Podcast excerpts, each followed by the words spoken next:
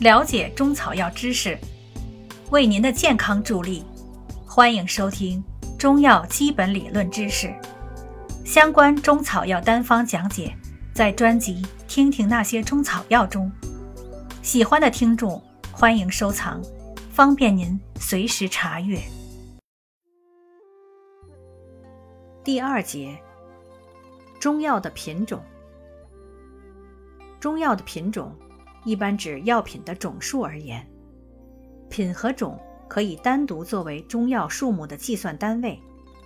但多合称作为中药数目的计算单位。不过，品还可以作为中药分类的名词，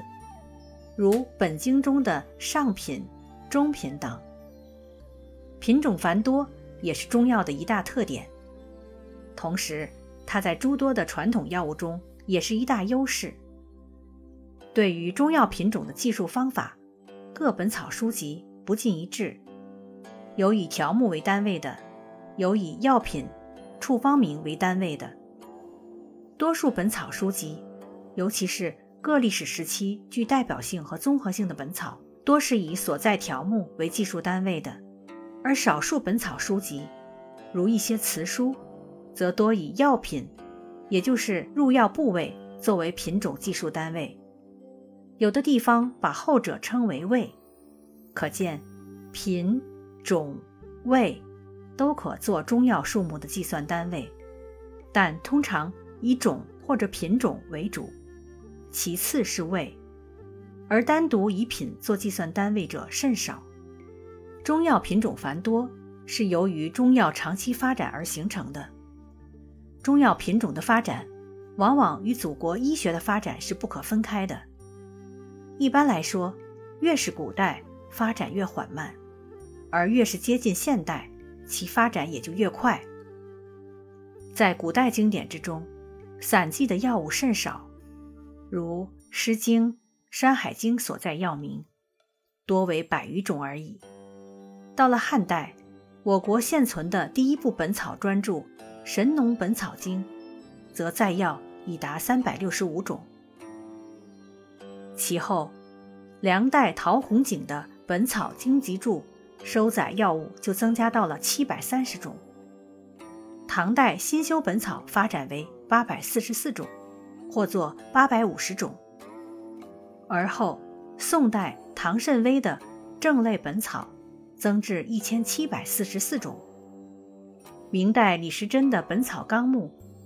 更及十六世纪以前本草学之大成，收载药物达1892种，实为1897种。清代赵学敏的《本草纲目拾遗》，又在《本草纲目》的基础上新增了大量民间药物，使本草典籍所在药物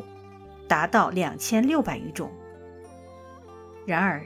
应当指出，以上所举各个时期的本草著作，其所记药物数目，并非当时药物的全部，但也基本反映了各个历史时期药物的发展概貌。药物品种增加最快的是中华人民共和国成立以来，在五十年代至八十年代中，先后进行过三次全国性的中药大普查，基本上摸清了全国除台湾省外。中草药资源的分布与品种，总计达一万两千八百零七种。中药品种的不断发展，为疾病的防治提供了丰富的物质基础。但是，中药品种从《神农本草经》的三百六十五种，发展到《本草纲目》的一千八百九十七种，《本草纲目拾遗》的两千六百余种，并不是简单的数目的增加，而是通过。多种方式来实现的。就其发展的形式而言，概括起来主要有以下几种情况：一、搜集整理民间用药经验，不断增加新的品种，这是中药品种发展的主要形式。如《名医别录》的形成，就是汉代以来众多名医在《神农本草经》的基础上。搜集整理当时民间用药经验而形成的，其他如唐代陈藏器的《本草拾遗》，清代赵学敏的《本草纲目拾遗》，都是这方面的代表著作。最典型的就是近年来我国多次开展的药源大普查，从调查中搜集整理出新品种达近万种。